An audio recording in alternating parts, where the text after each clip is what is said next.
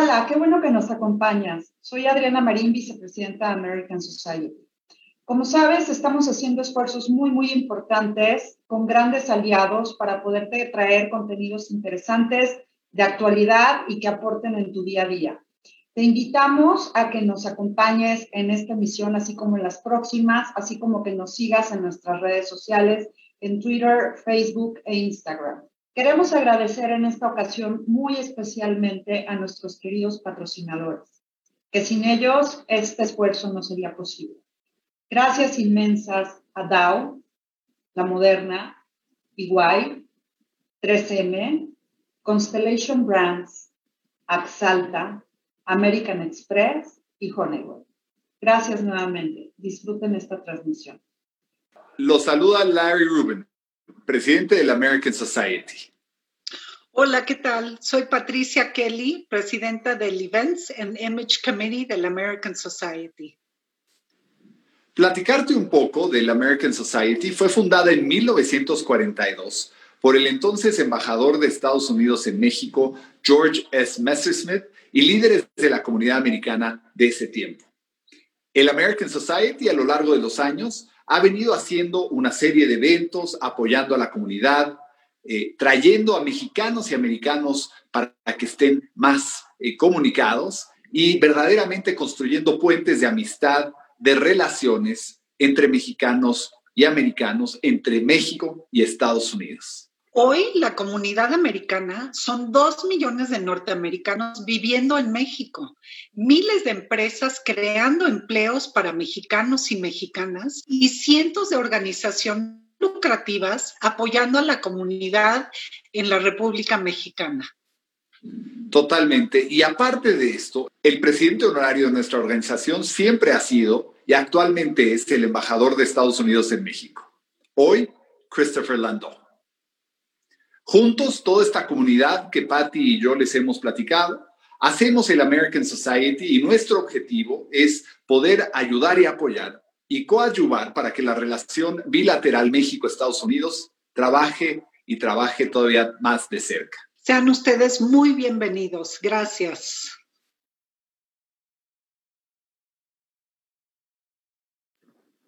Hola, ¿qué tal? Buenos días. Bienvenidos otra vez a un viernes más de salud, agradeciendo a la American Society esta oportunidad. Muchísimas gracias, Larry, Adriana y Patty, por una información más de muy, muy interesante que vamos a tener el día de hoy. Tenemos con nosotros a la doctora Mónica Martina Luna. ¿Cómo estás, doctora? Bienvenida. No se oye tu micrófono. Bueno, mientras te conecto. Muy bien, ¿y tú? Perdóname, ¿cómo estás? Mónica, muy bien, gracias. Gracias por la invitación. Estamos encantados, encantados. El día de hoy tenemos un tema muy interesante para los papás que tienen eh, niños chiquitos en la primera etapa. Les voy a hablar un poco de la doctora Mónica. Ella estudió medicina en la Universidad de Anáhuac y la especialidad en pediatría en el Hospital Español. Tiene un diplomado en seguimiento del desarrollo eh, un máster en atención temprana y un posgrado en psicomotricidad. Da consulta privada en la unidad de neurodesarrollo del Hospital Español y es asesora y enlace médico en Latinoamérica de Cook Children's Hospital Pediátrico. Y el día de hoy nos va a hablar del neurodesarrollo en la primera infancia. Bienvenida, doctora, y te escuchamos. Muchas gracias, Lizzy. Qué amable. Hola a todos y gracias por estar aquí voy a compartir mi pantalla para que empecemos la presentación. Listo. Entonces, efectivamente, el día de hoy vamos a hablar del el desarrollo del niño de 0 a 5 años. Es un tema muy extenso, aunque solamente estamos ocupando los cinco primeros años de vida, pero realmente aquí es donde más cambios vamos a ver en la parte del desarrollo. Y para empezar nada más, ¿qué es el desarrollo? El desarrollo siempre es un proceso que evoluciona y es continuo. Nunca regresa, nunca se estanca y ocurre en una secuencia que es ordenada y determinada para el ser humano. efectivamente sí va a estar mediada por patrones genéticos, es decir, los genes que nuestros papás nos transmiten, pues son los que van a definir un poco eh, nuestra inteligencia y nuestras características sobresalientes, pero también la estimulación del medio ambiente es fundamental. Si estamos bien estimulados, podemos compensar algunas cosas que la biología no nos dio y al contrario también. Y tenemos que tener claro que cualquier desviación del desarrollo normal a lo largo de la primera infancia puede conducirme a algún defecto definitivo o algún problema definitivo en desarrollo posterior. Entonces, es por eso tan importante que la estimulación esté presente en todos los momentos de la, de la vida del niño e incluso del adulto y del adulto mayor, porque eso ayuda a que nuestro cerebro pues siempre siga estimulándose y siga alcanzando su máximo potencial. Algo muy importante es que el niño no va a aprender cosas que no le enseñemos, entonces volvemos a la parte de que la estimulación es clave, ¿no? Em, mi niño no saluda, bueno, pero alguna vez le has enseñado a saludar, ¿no? No, pues a veces, probablemente sea esa la causa, ¿no? Y cada niño es muy diferente. Siempre hablamos de un rango de tiempo, no es que exactamente a los dos meses tiene que hacer esto, a los tres tiene que hacer esto, a los hablamos de un rango porque siempre dentro del desarrollo normal hay niños que van un poco más despacio y hay niños que van más rápido y luego están los que se salen hacia ambos lados, ¿no? Hacia el lado sobresaliente o hacia el lado retrasado. Entonces, eh, es importante que nuestro hijo esté en un rango de cosas que está haciendo y no en estricto como, como un, algo así definido que no tiene cambio. Un ejemplo de esta progresión que, yo les marcaba era, por ejemplo, esto, ¿no? Es cómo va progresando la marcha a lo largo del de, eh, primer año. Primero el niño nada más se detiene y eso es un reflejo, ¿no? Lo, dejamos paradito y se para. Después el niño empieza a caminar, pero de forma refleja, ¿no? Cuando tiene menos de tres meses. Después ya no se para, sino que encoge las piernitas. Después ya voluntariamente se puede parar deteniéndose de algo, después solo, voluntariamente da pasitos de lado y voluntariamente da pasitos de frente y después camina eh, con un poquito de agarre y luego camina pues solo, ¿no? Entonces vamos desde una parte refleja muy primitiva hacia una parte muy evolucionada, pero siempre hacia adelante. Y estos son así como hitos básicos del primer año, más o menos a qué edad sostiene la cabeza, a los dos meses, a qué edad se rueda a los cuatro, a qué edad se sienta a los seis, gatea a los nueve, se para a los doce y camina a los dieciocho. Más o menos eso es así como a, muy grandes rasgos lo que va pasando. Entonces vamos a ir, ir, viendo, obviamente, por estos rangos que les digo, yo fui dividiendo, no vamos a ir mes por mes, sino vamos a ver lo que sucede más o menos cada trimestre, luego cada semestre y luego cada año. Eh, para que eh, veamos ese rango de, adquisiciones que tiene el niño. Entonces, de, uno a tres meses, eh, ¿cómo va a estar mi bebé? Tiende a la flexión, así como este bebito que vemos acá, siempre tiende a estar flexionado. Tiene que mover todas las partes del cuerpo igual, ¿no? No puede ser que una piernita no la mueva y un bracito esté duro, o sea, tiene que él estar totalmente simétrico. Cuando tratamos de sentarlo, medio sostiene la cabeza, puede que sea que todavía no la sostenga al 100, pero hace intentos por sostener la cabeza.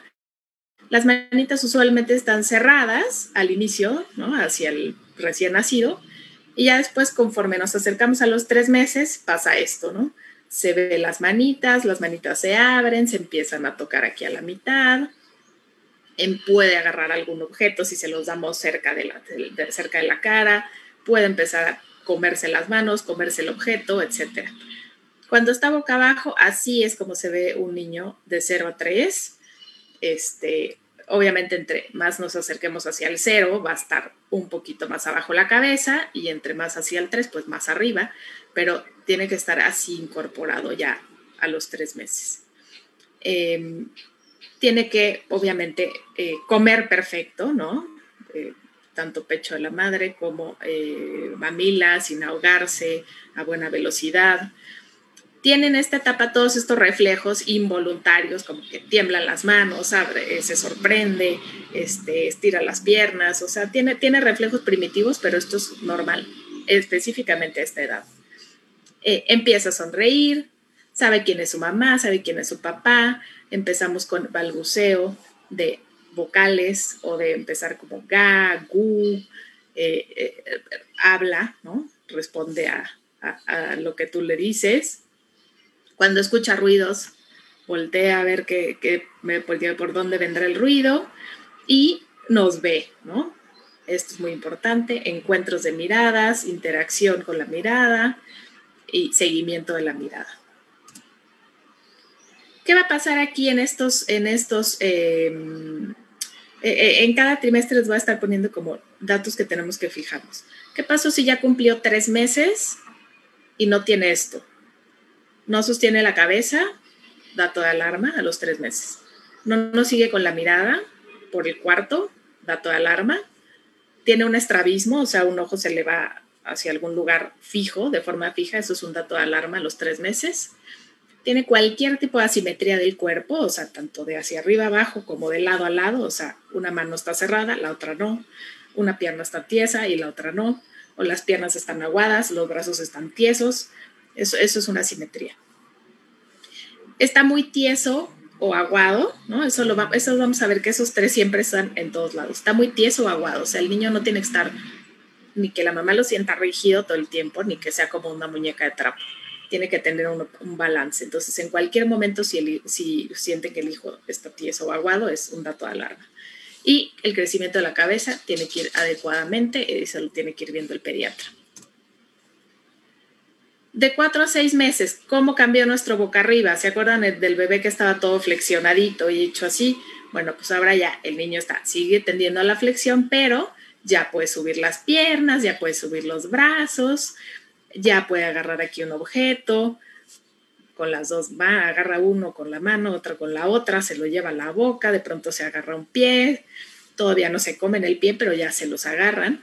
Y entonces cambió bastante de el otro niño que nada más estaba así a este que ya está muy activo. Empieza el rodeo, ¿no? Empieza, pero no, no pueden todavía no estar, no pasa nada. El rodeo puede empezar desde los cuatro meses y completarse como hasta los ocho pero puede empezar, se pone de ladito, se pone de ladito y logra llegar hacia boca abajo. Cuando está boca abajo, veamos la diferencia también con el otro bebé. Ya puede alzar un brazo, o sea, ya también está más móvil, puede separar una pierna, está mucho más alzado del tronco, mucho más alzado de la cabeza, agarra objetos con la mano. Em, puede empezar a sentarse con algo de apoyo, o sea, si lo sentamos entre cojines o en la esquinita de un sillón, y sostiene la cabeza perfectamente ya.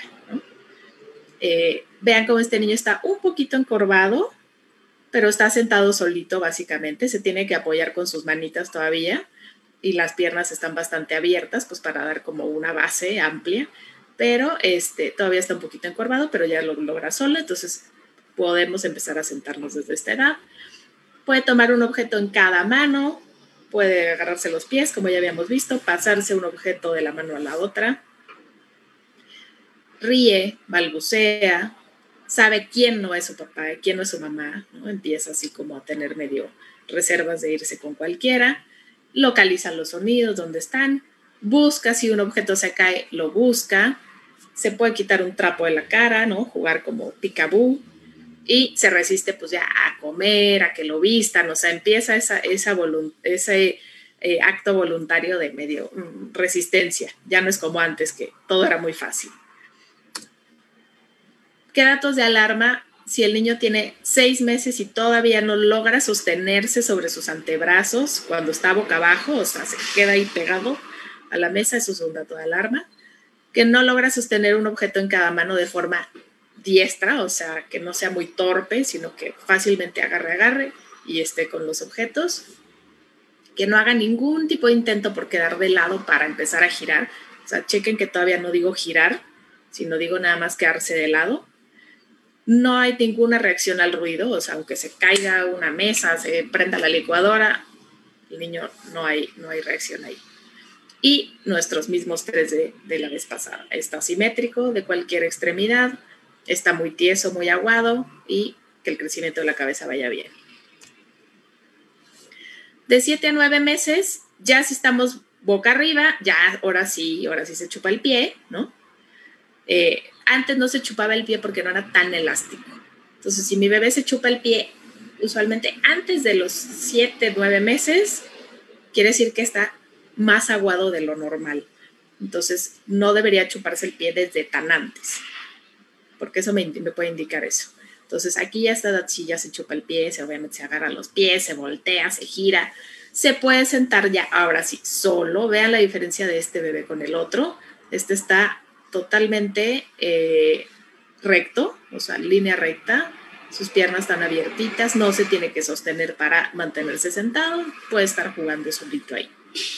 Y puede estar sentado como este bebé y pasar a pum, boca abajo como este bebé y empezar a gatear o empezar a desplazarse de cualquier manera. Hay unos bebés que se desplazan de formas muy curiosas. Si es desplazamiento, lo ideal es que todos tengan un gateo alterno, ¿no? En manos y pies, digo manos y rodillas, y alternando eh, como en patrón, como en diagonal. Pero bueno, se puede ir desplazar en esta edad. Todavía puede no estar presente el gateo.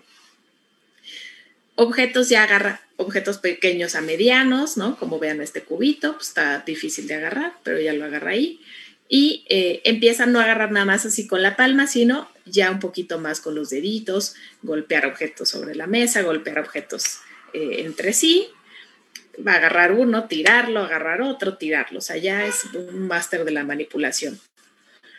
Em, puede empezar, sí, puede empezar a pararse con apoyo, no es lo típico, pero puede.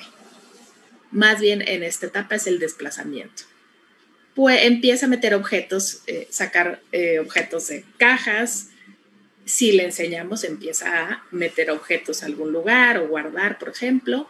Empieza con sílabas, o sea, empieza ta, ta, ta, ta, ta, ta, repetir la misma sílaba, imita lo que estoy diciendo yo, imita las graciosadas que le enseño, saludito, aplauso, besito, etcétera. Por eso hay que estar a esta edad enseñando todo el tiempo, ¿no? ¿Dónde está mamá? Picabú, etcétera entiende aquí el no, o sea, sabe qué es lo que está haciendo que está mal. Responde a su nombre, por eso siempre es bueno no decirle bebito, gordito, mi vidita, sino Juan, Pedro, todo el tiempo para que sepa cómo se llama. Entiende órdenes, ya podemos empezar a decirle, mira, dame, toma, tráeme, avienta. Nosotros eh, nos podemos decirle las que queramos, ¿no? Señala, ¿no? También hay que enseñarle a señalar, entonces ya a partir de esta edad empieza a señalar si le enseñamos y bueno, empieza a jugar como ya más, este, cosas más constructivas como meter, sacar.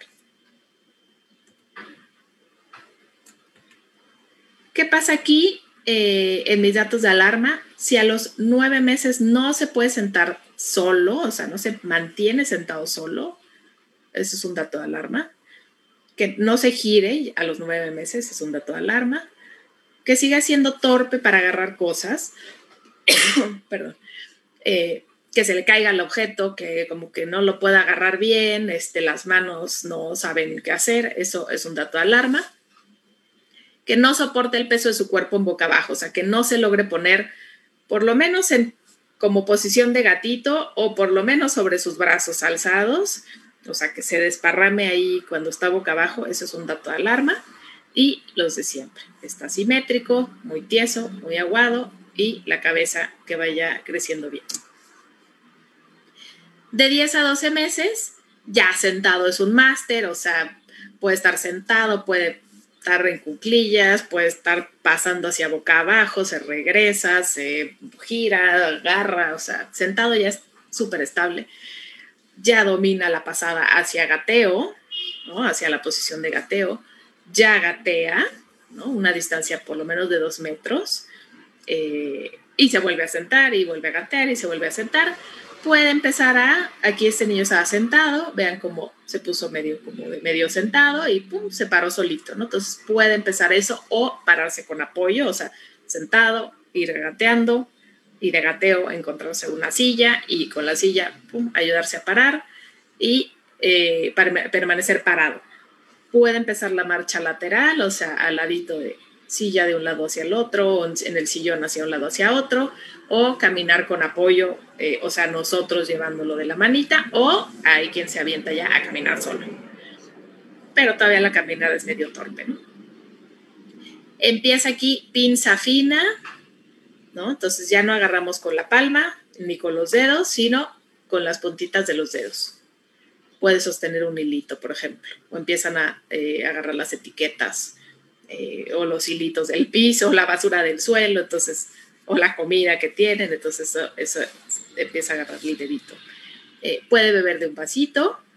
estamos ya más involucrados en que sacamos, metemos de una caja, acomodamos, o sea, y el juego ya empieza a ser cada vez más eh, intelectual, ¿no? Si queremos así llamarlo.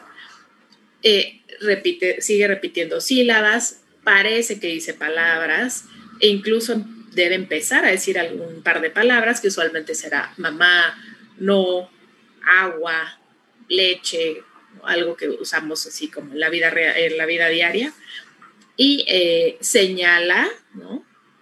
Con el índice, no nada más con la mano, sino señala con el índice, entiende las órdenes que le doy y hace imita graciosada. Seguimos enseñando cómo hace la vaca, cómo hace el perro, etcétera. Ya tiene esa capacidad.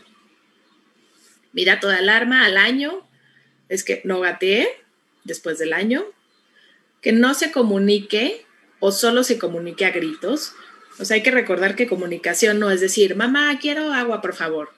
O sea, señalar el agua, eso es comunicarse, ¿no? Aplaudir, eso es comunicar que estamos contentos. Eh, responder a lo que te está diciendo mamá, aunque sea nada más con un pa, pa, pa, pa, eso es comunicarse. Sonreír, reír, eso es comunicarse. Enseñar un objeto es comunicarse. Entonces, si no hay comunicación de ningún tipo, sino que nada más grita, grita y no hay eh, o sea, no, vemos por qué grita o de plano no, no, hace nada, eso es un dato de alarma y pueden ser datos tempranos de trastornos del espectro autista. No se involucra en juego o canto o coreografías, entonces vemos que ahí está la caja, el juguete, pero no hay como ningún intento por meterlo o ver qué, qué pasa ahí, eso es un dato de alarma. Y lo mismo, asimetría, está muy tieso, muy aguado y la cabeza. De un año, año y medio, aquí ya pues, el niño está parado, Puede quedar separado sin apoyarse en nada. Empieza a caminar sostenido de una mano o solo. Vean cómo eh, las piernas están muy abiertas para tener una buena base. Las manos o los brazos están muy arriba como para tratar de equilibrarse y es así como que decimos que, caminan un poco como borrachos porque van como, como que el piso se les mueve, pero esa es la marcha normal del, del primer año, ¿no? Em, la pinza fina, perfectísima, como este niño de aquí abajo. Puede sostener la cuchara, puede medio que hacer que se la lleva a la boca, pero obviamente va a tirar todo, pero es bueno, empezar a que coma solo.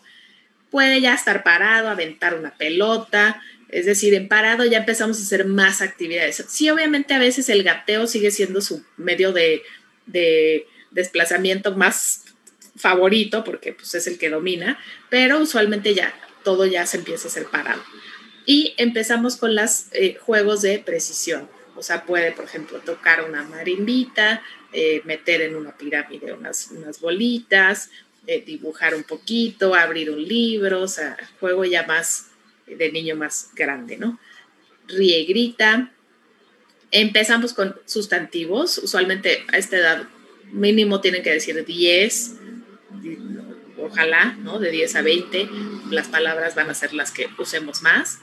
Entiende perfectamente cuando lo regañan, eh, hace conductas, por ejemplo, no sé, lleva el esto a tu mamá o a ver el cepillo de pelo, cepíllate o siéntate a comer, como que ya sabe qué hacer ahí. Asocia sonidos a objetos, desde que cómo hace la vaca o son un avión y dónde está el avión, este, o, o sea, como que empieza a tener esa asociación de pensamiento, decir, aunque no lo vea, pero yo sé que está sucediendo, ¿no? O, que, de qué estamos hablando. Ayuda a desvestirse. Y de un año y medio a dos, aquí ya nos volvemos más masters, trepa y baja sillas, ¿no? O sea, ya, ya no nada más es como que camino y camino alrededor e intento trepar, sino que pues, va de abajo, va de arriba, este, camina solo, por supuesto, puede ya correr, vean estos bracitos como están más abajo con respecto a estos, estos todavía están como más arriba, estos bracitos ya van como los nuestros, ¿no? Más abajo los brazos, moviéndose con, la caminada. Eh, puede subir y bajar escaleras gateando o incluso de pie, pero con ayuda.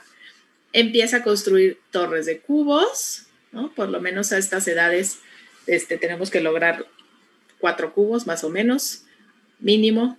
Puede meter ya moneditas en una alcancía, cierra y abre recipientes, puede aventar una pelota, puede empezar a patear una pelota. Mi vocabulario ya es más amplio, o sea, ojalá que a los dos años podemos eh, decir entre 20 y 200 palabras, entonces el rango es muy amplio, pero por lo menos, por lo menos 20 palabras. Y va a ser lenguaje telegráfico, ¿no? No va a construir todavía frases, este, así, ay, mira mamá, qué bonito, ¿no? O sea, es como mamá, agua, ¿no? Eh, leche o perro, leche, yo no sé, o sea, como que cosas así.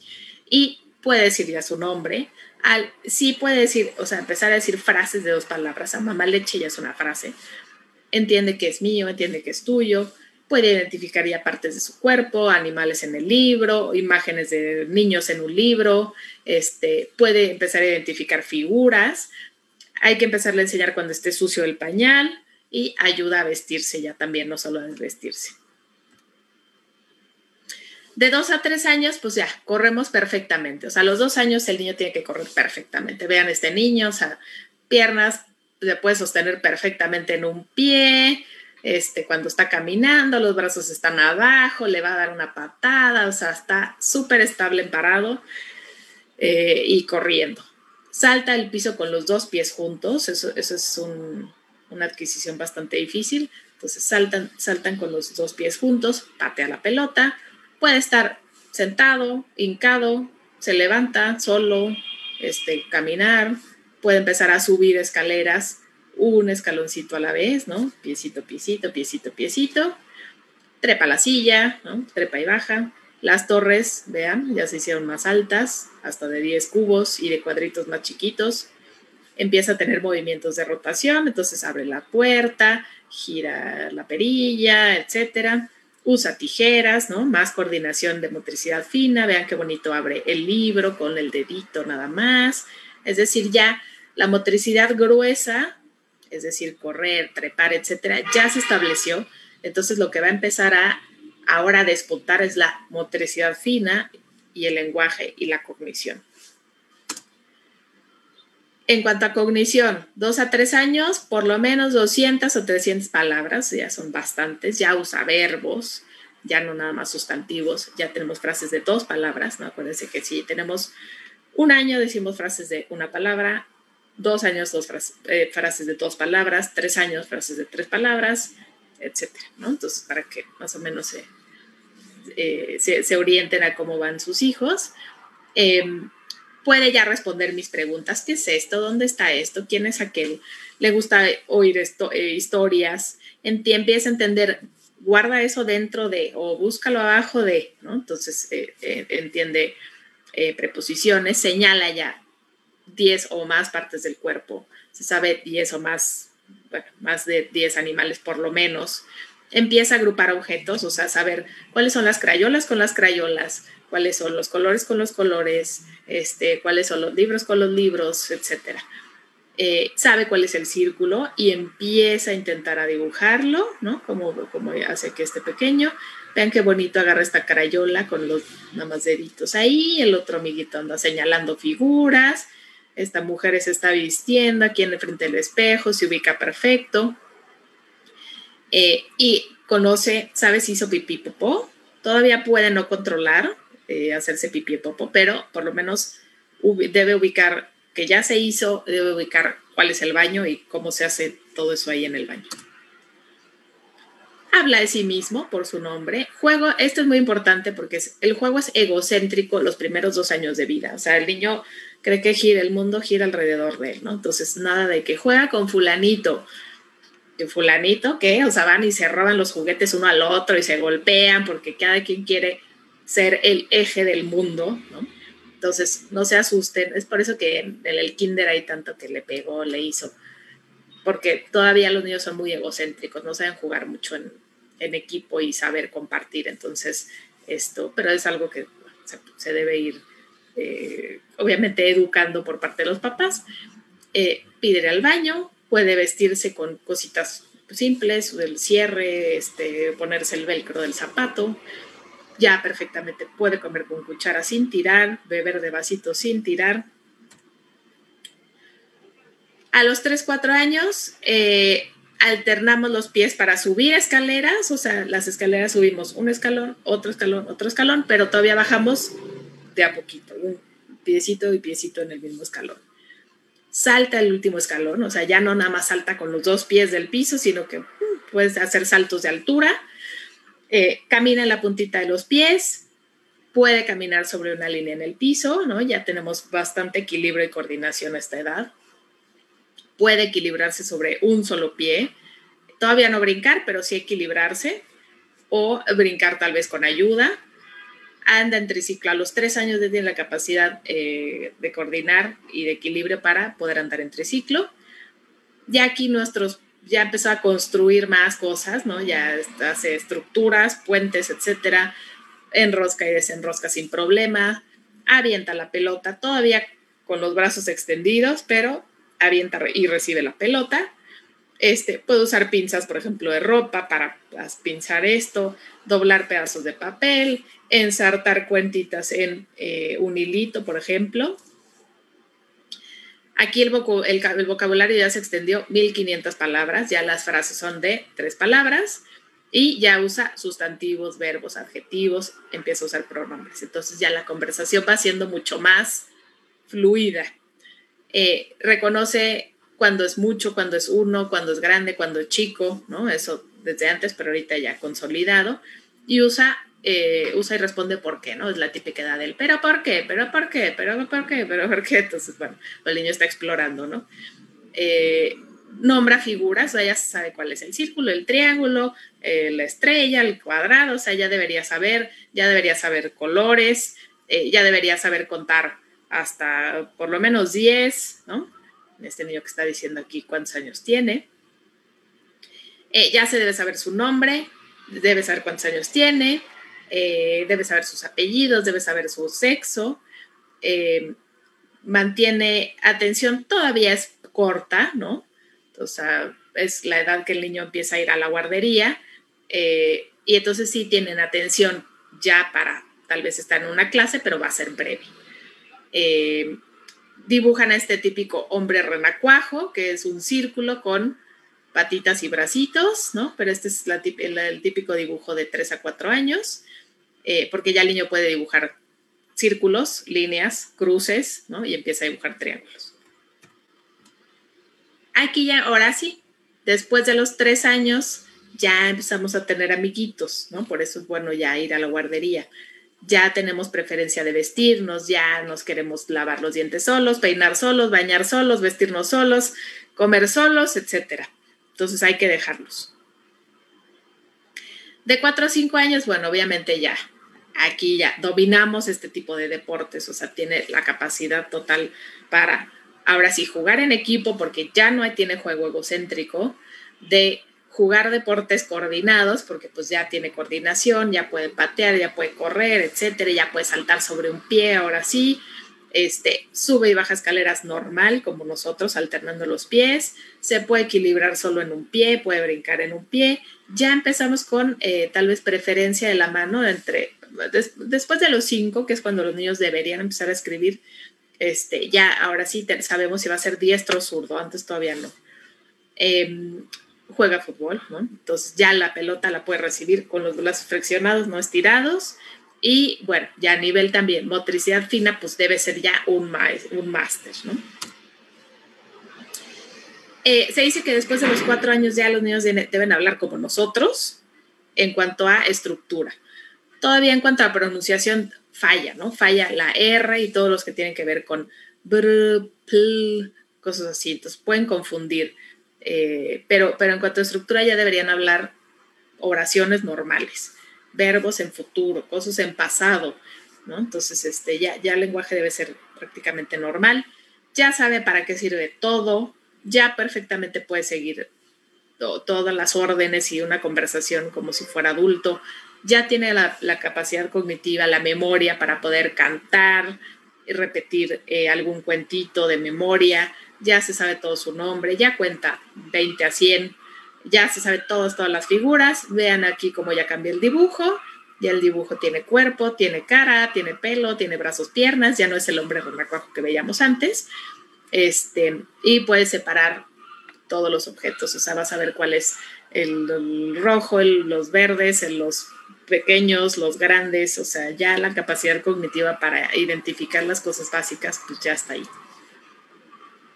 Juegos constructivos, los juegos constructivos son los que tienen un propósito, o sea, jugamos a este que vamos a ensartar este, una pirámide y que vamos a hacer una torre y que vamos a hacer un castillo, pero empiezan también los juegos de imaginación, ¿no? De vamos a hacer un avión y vamos a hacer un que estamos en el espacio, etcétera, etcétera, ya jugando con otros niños ahora sí.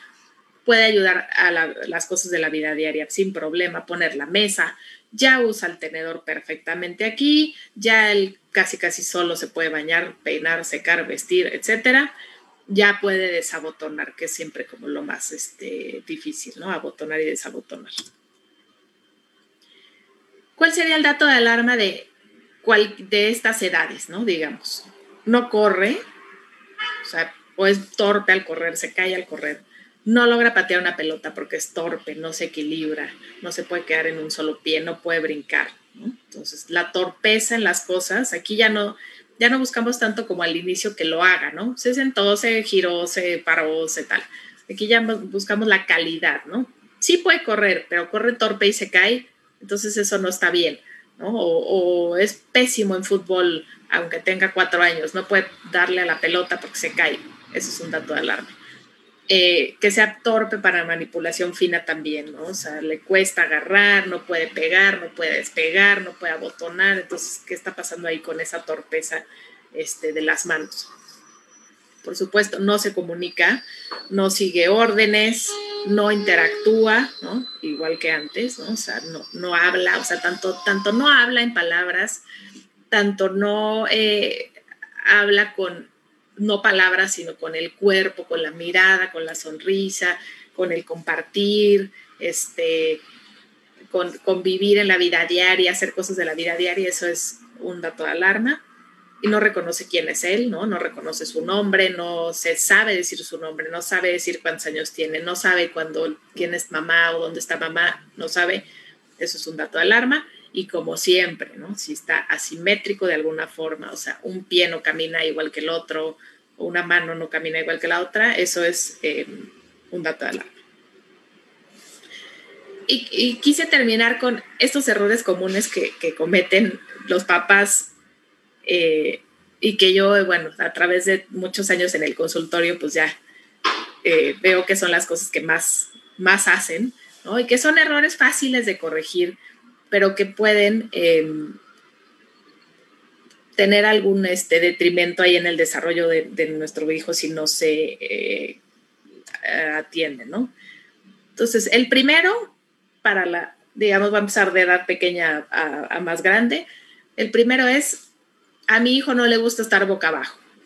Entonces, ¿qué pasa? Pues desde que era bebé chillaba y luego chillaba y luego chillaba entonces no lo pongo boca abajo. También eso ha ayudado mucho a los pediatras, que no lo ponga boca abajo para dormir. Entonces, como creemos que el boca abajo es así como, no, cruz. Entonces, este, el niño tiene que estar boca abajo, forzosamente, llore o no llore, tiene que estar boca abajo. ¿Por qué? Porque es la única forma en la que va a ganar fuerza en el tronco y en los hombros y en los antebrazos y va a abrir las manos y, y fuerza en la cadera y fuerza en las rodillas. Entonces, entre antes lo pongamos boca abajo, despierto, porque queremos que esté activo, el, nuestro bebé se va a acostumbrar y ya no va a llorar después, ¿no? Pero si se nos ocurre como por ahí de los tres meses empezarlo a poner boca abajo, pues nunca, o sea, no, lo, no le va a gustar. Y esto es de las cosas que yo más veo en la consulta. Como no los ponemos boca abajo o lo ponemos tres minutos al día, este, porque si no llora, entonces se evita esa fuerza y, esa postura que es tan, tan importante para. lograr todas las demás cosas que necesitamos lograr. Entonces, el error uno es que no lo ponen boca abajo. Entonces, la recomendación es se pone boca abajo desde el día en que nació, despierto y el más tiempo posible. O sea, por lo menos media hora al día, pero de ahí a infinito, si es que se puede, es maravilloso, pero despierto. Error 2 o pregunta 2 que me dicen, ¿puede estar en la andadera o en el brincolín? Y la respuesta es no, no y no. ¿Por qué? Porque em, si se fijan, de aquí el niño está sentado en una andadera o brincolín o no sé qué será, y esta niña también está sentada ahí. Entonces, a la hora de estar sentado, no tenemos ningún tipo de fuerza en lumbares, abdominales, cadera, ¿no? Estamos ahí nomás sentados, colgados, pero mis piernas esas sí están súper activadas. Entonces, yo no puedo estar, el desarrollo y la fuerza siempre se dan desde la cabeza hasta los pies, o sea, empiezan de cabeza y va bajando hasta los pies, por eso primero sostenemos la cabeza, luego sostenemos el tronco, luego gateamos y luego nos paramos. Entonces aquí lo que estoy haciendo es hacer una inversión ahí de la fuerza normal o de la adquisición de la fuerza normal porque no está teniendo ningún tipo de fuerza en el tronco, pero sí estamos teniendo actividad en las piernas. Entonces, eso me puede estar condicionando desbalances del de, el tono, la fuerza y la postura cuando el niño quiere gatear o se quiere sentar o quiere aceptar. Entonces, yo les digo, cero. Si quieren, ya que el niño gateó perfectamente, pero un gateo sobre manos y rodillas y en diagonal, alterno y rápido, pues ya si quieren lo pueden meter a la andadera o a la bricolín si es indispensable, pero yo lo recomiendo que nunca, o sea, eso no, se debe usar. Pero por ejemplo, este sí, para favorecer la marcha. Esto no es una andadera, es un carrito que empujan y entonces pues el niño va empujando su carrito y apoyándose para. Entonces esto sí. Error común, les compramos los zapatos más increíbles, ¿no? De Power Rangers y de bonitos para el bautizo y tal, cuando en realidad los zapatos más adecuados para iniciar la marcha, consolidar la marcha, o sea, de uno a tres años, pues son estos que sí son medio feitos, pero pues que son los que se deberían usar. Suela delgada, taconcito, discreto, suela volada para que no se caigan, ligeros hasta arriba para que el talón se proteja. A mí me gustan estos para que podamos este, ver que no se le esté estrangulando el dedo, ¿no? Y chéquense estos que están buenísimos, pero vean el grosor de la suela, se ven bien pesados, entonces el niño no se va a ubicar, o sea, es como traer un casco alrededor del pie, o sea, es como, no, no puedo entender, y este pues al, al revés, ¿no? Cero protección del tobillo, cero reforzamiento de tobillo, que es la parte más débil. Entonces, bueno, estos guárdenlos pues para el domingo familiar y los demás días que usen el zapato correcto para la marcha. Seguir con el biberón y el chupón después del año. Error garrafal. Pero los niños lo necesitan, ¿no? Lloran si se los quitamos. Entonces, esto causa dos cosas. Uno, que nos causa alteraciones, nos puede causar alteraciones sensoriales dentro de la boca, o sea, más piquiters y rechazo a la comida y todo. Aparte, hace movimientos de la boca y la lengua y que ya no debería hacer porque ya es niño grande Tercero, si traes un chupón metido en la boca todo el tiempo, no vas a hablar, ¿no? Vas a estar con el chupón, entonces causa retraso en el lenguaje. Y causa infantilismo, porque estamos haciéndole o dándole al niño de, pues no sé, esta niña tendrá dos años por lo menos, un, un, gadget como que es de bebé todavía, ¿no? Ya no es, no es niña grande y no es, este, come con tenedor y vaso y etcétera, sino que pues tiene su chupón y su mamila, ¿no? Entonces hacemos que ella misma esté anclada en el tiempo de atrás, ¿no? Este, entonces, después del año, adiós chupones, adiós mamilas, a la basura, así se tiran, llorarán tres días, pero eso para el desarrollo va a ser más benéfico. Eh, que cuando los niños empiezan a sentar, eh, digamos, hacer todo este de sentado a gateo, gateado, sentado, etcétera, pueden empezar a sentarse en esta posición, que es la posición témida de en W, ¿no? ¿Qué pasa con la posición en W? Si la mantenemos, pues empiezan a hacer así las piernas. De por sí nuestros, nuestros niños tienen las piernas más como de charrito, unas abiertas, más cerradas. Eso es normal porque la marcha se está consolidando de uno a tres años. Entonces pueden tener los pies chuecos, las rodillas raras, etc. Después de los tres años ya tiene que estar perfecto. Pero si em, propiciamos este tipo de sentado, pues la marcha, eh, perdón, la postura se va a ir deteriorando y nos puede pasar esto porque algunos ligamentos se estiran de más. Entonces, si vemos esta postura, error, los pasamos para abajo y que se siente como, como sentado de yoga o sentado de chinito. A la hora de escoger deportes hay que saber bien qué escoger y en base a la edad, ¿no? O sea, yo sé que los hombres, bueno, mi marido estaría encantado que su hijo fuera al fútbol desde el año de vida, ¿no? Pero hay que saber que hay deportes para cada edad y deportes que mejoran la adquisición de coordinación, de equilibrio, de buena postura, de tono, por ejemplo, ballet, natación, karate, taekwondo, estos son súper favorecedores del desarrollo y son cosas que se hacen un poco más en aislamiento, o sea, no necesitas trabajo en equipo. Versus meter a mi hijo al fútbol cuando tiene dos, tres años, ni sabe jugar en equipo y realmente pues, su coordinación no va a ser muy buena. Entonces, pues bueno, si queremos como que sea recreacional está muy bien, pero si queremos por algún tipo de... Eh, mejoría en su desarrollo no es el deporte óptimo, ¿no? Igual, o sea, box eh, a esta edad tan pequeña, pues no se me hace un deporte eh, tan apropiado, es mucho mejor el taekwondo o el karate, que tienen mucho más postura y eh, control de impulsos, ¿no? Algo muy típico, hiperestimulación, o sea, el niño no sabe ni para dónde voltear, ¿no? La cara así de, ¿what? Tiene mamila todavía, y dice, no sé ni, pero ni por dónde empezar a jugar. Entonces, no hay que sobreestimular a nuestros hijos con todo el cuarto de juguetes lleno, ¿no? Los niños van a acabar jugando con el Kleenex que dejaste tirado en la basura.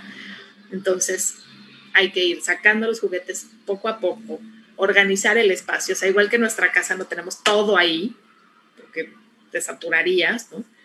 Entonces, al niño es igual sus cosas están en un lugar y quiere jugar con una pelota y se le saca una pelota. Y ya se guardó y quiere jugar con un libro y se le saca un libro. Entonces, no hay que hiperestimular porque no saben ni qué hacer. Y algo muy importante es no poner límites. Los límites se ponen desde el día en que nació nuestro bebé. Ese día se empieza a el niño tiene que empezar a saber qué nos gusta, qué no nos gusta, qué es un comportamiento apropiado, cuál no es apropiado, hasta dónde puede llegar, hasta dónde lo dejamos llegar, porque hay muchos niños que nunca se les pusieron límites y luego pasa esto, ¿no? Y es como, pues es que mi hijo es anormal. No es anormal, todos los niños están buscando ver hasta dónde llega, hasta qué capacidad tienen ellos de hacer lo que quieren. Es normal, es parte de la exploración del medio y de conocerse a sí mismo, es hasta dónde llego. Entonces puede llegar a esto, ¿no? pero es nuestro deber, ¿no? Como papás, eh, decirle, hasta aquí llegas. El, mejor método de crianza es libertad con límites. O sea, tú puedes hacer lo que quieras dentro de este círculo, pero si te sales, eso ya está mal. Ya no se debe hacer. Y entonces el niño va a tener un orden mental. Va a saber que puede hacer lo que quiera, pero hasta cierto punto, y después no se debe porque mamá lo dijo. Ni siquiera hay que explicar más. Entonces, eh, hay que meter límites desde el inicio. Y pues ahí se acabó. ¿Tenemos alguna duda o comentario? Estoy súper dispuesta. Muchísimas gracias, doctora. Gracias. completa toda la información. Tenemos unas poquitas preguntas del público. Ajá. Están refiriéndose a la diferencia entre los niños de pandemia. ¿Qué diferencia has notado en este último año con el resto de tu experiencia anterior?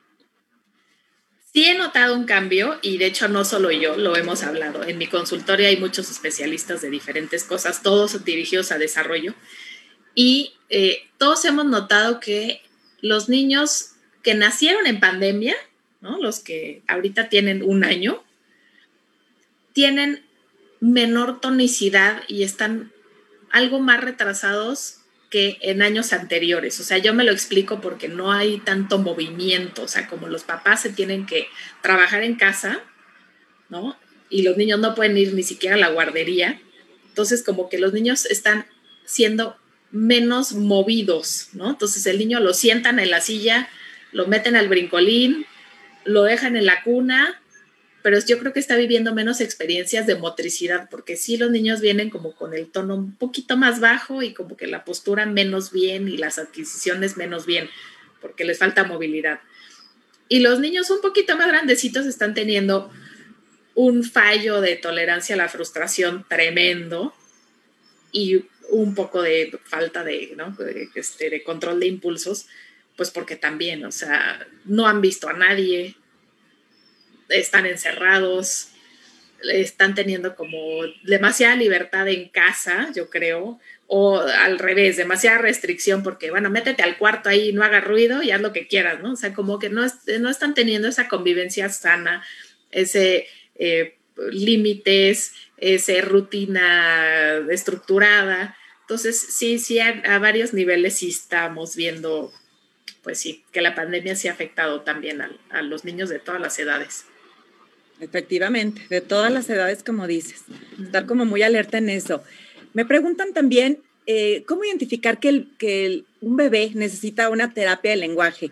O sea, se estimula el lenguaje leyéndoles cuentos, este, haciéndolos platicar, pero ¿en qué minuto dicen a qué edad ya mi niño necesita terapia? Aquí, aquí es importante hacer como una diferencia entre es lenguaje nada más, hablado, o sea, un retraso simple del lenguaje, o es algún problema de la comunicación, porque son cosas diferentes. Puede ser el niño de tres años que dice nada más tita, pupi, cosas así, pero perfectamente señala, va, viene, te entiende, trae la, ¿no? Se trae el juguete, quiere jugar, regresa, habla, aplaude, sonríe y, y, dice su propio lenguaje ahí y tal. Pues es un niño que digo, ok, ese tipo de niño que tú lo ves sano, comunicándose, eh, en el lenguaje como puede. Bueno, esperamos usualmente hasta después de los tres años, porque antes no hay la atención suficiente como para que pueda estar en una terapia, ¿no? Pues el niño va a estar corriendo por ahí. Entonces tenemos que esperar por lo menos hasta después de los tres años. Lo ideal es meterlo a la, a guardería o algún lugar en donde cambien las reglas y entonces ya nadie lo entienda en la, en, la escuela y entonces el niño se obligue a, pues como viendo a los otros niñitos, pues a a motivarse para hablar, porque a veces en la casa no, no, sienten esa motivación. Y después de los tres años, si vemos que de plano, a pesar de seis meses en la guardería y de haber implementado, como dices tú, la estimulación no es más que cantar, enseñar coreografías, este, eh, contarle cuentos, cantar canciones, describir lo que vemos, este, contarnos qué pasó al final del día, decir qué queremos hacer en el, resto del día, o sea, todo el, todo el tiempo estar estimulando. Esa es la estimulación en casa hasta los tres años. Si ya después vemos que de plano no hay mejoría, ya puede ir una terapia de lenguaje. Pero si mi niño desde año uno de vida no tiene comunicación, o sea, no señala, no participa, no me voltea a ver, no va, no sigue órdenes, no quiere jugar conmigo, yo no sé si está enojado, triste, sonriente, este, no, no ubica a su mamá, es aislado, entonces hay aguas, porque eso es algo de la comunicación y la comunicación se tiene que ver desde el año uno. Entonces, Perfecto. esos serían los dos escenarios. Perfecto. ¿Qué opinión te da el tema de los lugares de estimulación temprana? que los llevan desde los tres meses de edad. Yo tengo tres y de verdad es, desde empezaba uno, ya que me iba a graduar del primero, tenía, ya iba el segundo, bueno, ya no podía más, pero a final de cuentas, luego uno tiene que si no lo mete a los tres meses o a los seis, uno, uno va retrasado. Entonces, uh -huh. también, ¿cómo saber que no estamos sobreestimulando o estamos haciendo las cosas eh, nada más por moda? Uh -huh. Sí, eso, es algo que me preguntan mucho las mamás, lo de sobreestimulación. Sobreestimulación realmente es nada más, eh, o sea, literal la definición de sobreestimular es meterle a tu hijo alguna adquisición que todavía no le corresponde. O sea, tiene tres meses y quiero que camine. ¿Por qué? Pues no sé, ¿no? Entonces lo meto a la andadera para que se vaya preparando. Eso es sobreestimulación, porque eso no le corresponde, ¿no? O tiene seis meses, pero ya le estoy enseñando las letras. Digo, no, o sea, no tiene esa capacidad todavía. Eso es sobreestimular. Cuando nosotros queremos estimular mucho, eso es bueno mientras el niño esté contento con lo que estamos haciendo, ¿no? O sea, es un juego, todo es un juego. Entonces, podemos jugar 23 horas del día y eso va a estar muy bien si el niño está de acuerdo, ¿no? Y si estamos haciendo cosas adecuadas para su edad. Eh, los centros de estimulación temprana no son malos para nada, hay, unos mejores que otros. Lo que yo he notado en, en mi experiencia es que ponen mucha atención a la parte sensorial y social más que a la parte de motricidad. Entonces, en la clase de estimulación cantamos, pasamos texturas, hacemos burbujas, vemos al payasito, este, estamos en la pelotita, pero no estamos moviendo brazos y piernas y forzando y haciendo abdominales y forzando lumbares y poniéndonos boca abajo y que el niño alce la cabeza, pues porque todo el mundo estaría chillando, ¿no? O sea, y queremos que estén contentos.